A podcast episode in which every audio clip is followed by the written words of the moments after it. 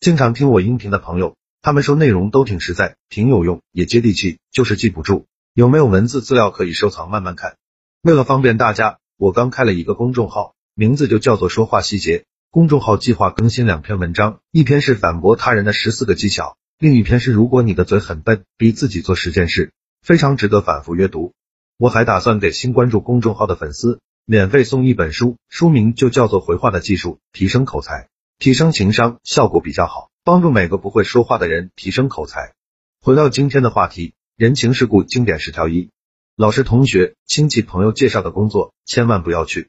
二、最不值得参加的三大聚会：同学聚会、学生会聚餐、社团团建。三、女生不要总是纠结一个男生是真的爱你还是单纯想睡你。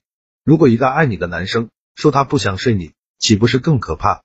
四、非工作时间不要发工作微信、打工作电话，最好像陌生人一样不要联系同事。五、牵线搭桥的事不要轻易干。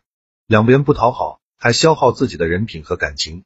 六，想要一定要说出来。每个人的想法、思维和经历都不同，很难做到感同身受。像我一样勇敢一点。各位帅哥美女，我想要个赞。七，请客时一定要提前十分钟到场，保证客人来的时候你已经在门口迎接了。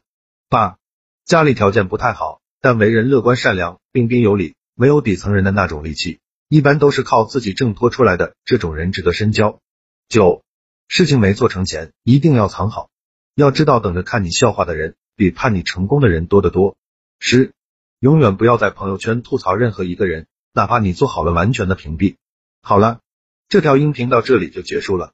想看文字版的文章，去我公众号说话细节就可以慢慢看了。最近更新两篇干货，一篇是反驳他人的十四个技巧，另一篇是如果你的嘴很笨，逼自己做十件事，非常值得反复学习。